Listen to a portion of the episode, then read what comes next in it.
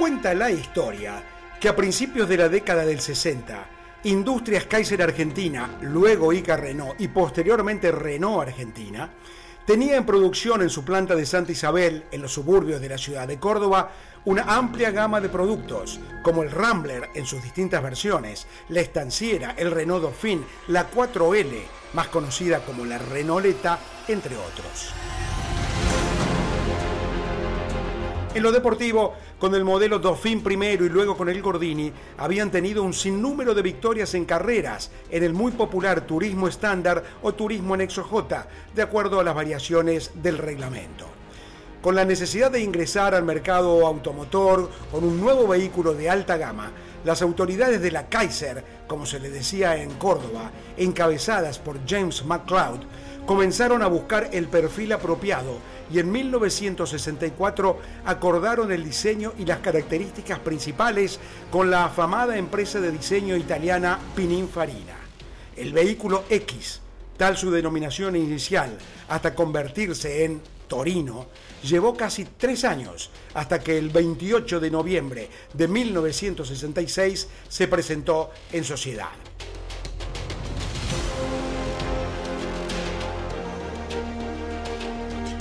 Más allá de las acciones de marketing habituales, la empresa había decidido promocionar este producto que tenía aspecto deportivo en la competición. Así fue como, por las posibilidades reglamentarias, para el Gran Premio de TC de ese mismo año, 1966, ICA pidió al constructor Horacio Steven el armado de tres Torino 380W para afrontar dicha competencia. Si bien los coches fueron inscriptos, no pudieron largar la carrera. Posterior a ello, la empresa cambió de rumbo y le encargaron a un joven técnico que trabajaba en el departamento experimental de la fábrica, llamado Oreste Berta, de solo 28 años, la conformación de un equipo de tres autos para participar en turismo carretera, la categoría más popular del automovilismo nacional, donde corrían las denominadas cupecitas y algunos pocos autos compactos. Había que irrumpir en una categoría que desde fines de la década del 30 solo se identificaba por dos marcas, Ford y Chevrolet, las que además dividían la pasión de sus fanáticos.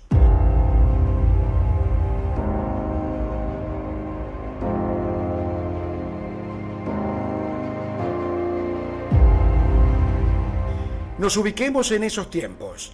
Al cerrarse la temporada 66, el campeón era Juan Manuel Bordeu, que vencía con su coloradita de Balcarce, batiendo al tractor de Eduardo Casá, pero también era la época de Jorge Cupeiro, Rodolfo de Álzaga, Carlos Pairetti, Gastón Perkins y del jovencito Luis Di Palma, entre otros, como referentes del momento. Eduardo Copelo era un sanjuanino ya radicado en Córdoba, a quienes muchos apodaban el maestro por su gran talento para la conducción. Estaba ligado a Berta a través de los éxitos que tenía corriendo un Renault Gordini en turismo en Exo J.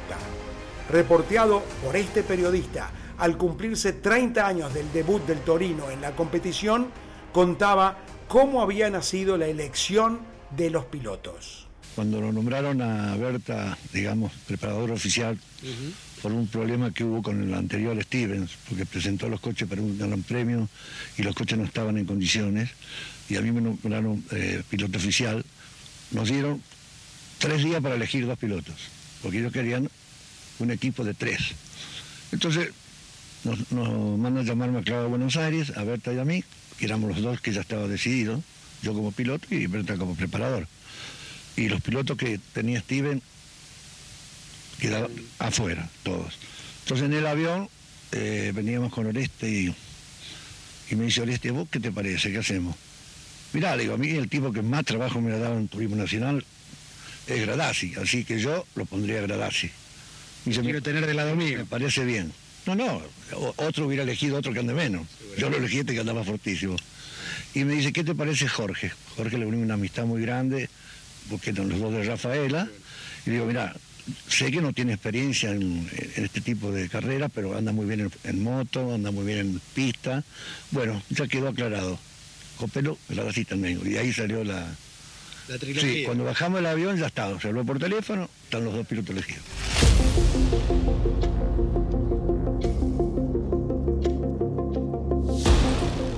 Para el rafelino Jorge Ternengo, la incorporación en ese equipo que había despertado tantas expectativas fue la gran oportunidad de lucirse en el firmamento estelar del automovilismo deportivo. Lo recordaba de esta manera. Yo creo que influyó mucho eh, Berta y Eduardo, que fue que lo asesoraba también, que me pusieran en el equipo. Eh, yo corría mecánica nacional. Eh, creo que nunca hubiera podido correr el turismo carretera porque no era tan fácil, era difícil como ahora también.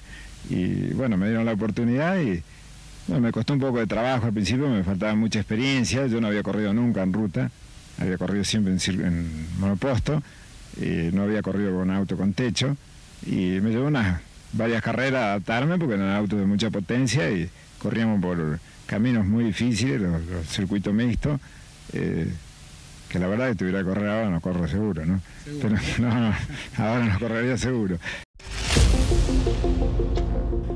El equipo de los Torino, con Copelo, Gradasi y Ternengo, debutó en la Vuelta de San Pedro el 26 de febrero de 1967 y el cordobés Gradasi se alzó con la victoria. Fue la confirmación que el Torino cambiaría el curso del automovilismo argentino. Había llegado para triunfar. Héctor Luis Gradasi años más tarde, nos recordaba ese halago. Yo sabía que los coches iban a andar bien, ¿viste? Porque Berta me preguntó cómo iban a andar con 230 kilómetros que usaba él, pero andan un poquito más y yo le dije que íbamos a andar bien, que podíamos ganar. No sé por qué, pero me tenía fe, no sé. Bueno, fue un pálpito mío y bueno, salió bien todo y bueno, pudimos ganar y ponernos contentos todos. De Copelo muy poco se podía agregar. El paso del Renault Gordini a un auto más grande fue una necesidad para alguien que ya estaba consagrado. Gradasi tenía como referencia su participación exitosa a bordo del Auto Unión, cuando en 1966 venció al equipo Renault de Berta en carreras difíciles. Ternengo, además de ser amigo de Berta, había transitado mucho tiempo en las motos y en los monopostos y de tener conocimientos mecánicos.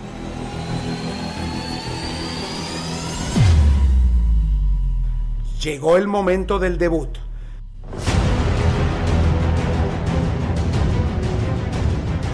En un taller de vialidad nacional en San Pedro, el equipo ICA trabajaba sobre los tres torinos que el domingo darían su gran paso para la categoría con los autos totalmente plateados, solo con una franja azul al medio de sus carrocerías y con los números 1, 2 y 3, que eran los puestos alcanzados el sábado en clasificación.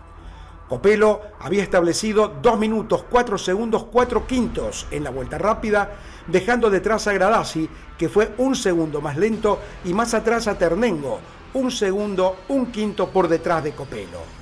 El coche del sanjuanino lucía en el debut una trompa aerodinámica diseñada por Heriberto Pronero.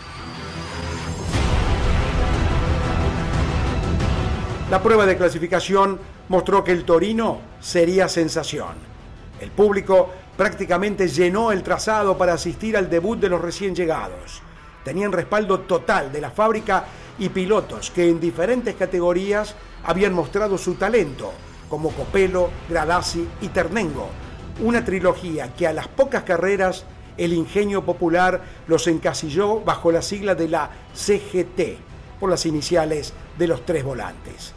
Mientras otro sector, identificado plenamente con las tradicionales cupecitas y su estirpe folclórica, no admitía intromisiones y manifestó su desagrado hasta haciendo volar algunos proyectiles al paso de los torinos.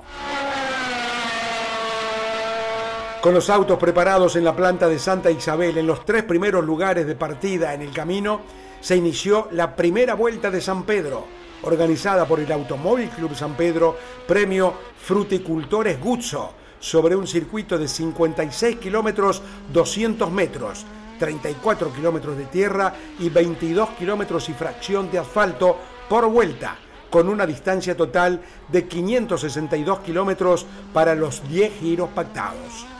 La historia dice que fue debut y victoria del equipo oficial ICA con los Torino 380W en el automovilismo argentino y en el turismo carretera, siendo el cordobés Pirín Gradasi el encargado de conducirlo hasta la meta, para ganar.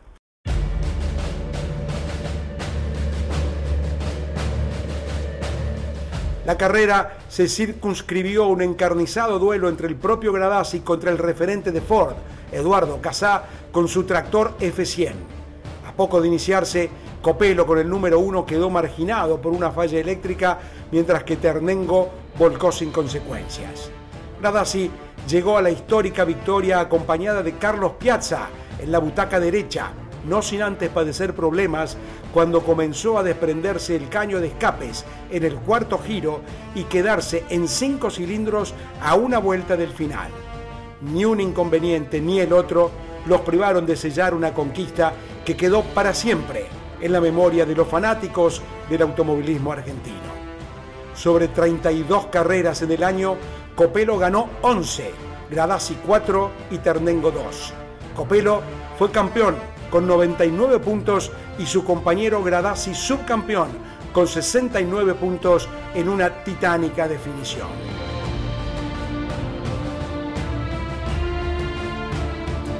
Ese 26 de febrero de 1967 cambió la historia.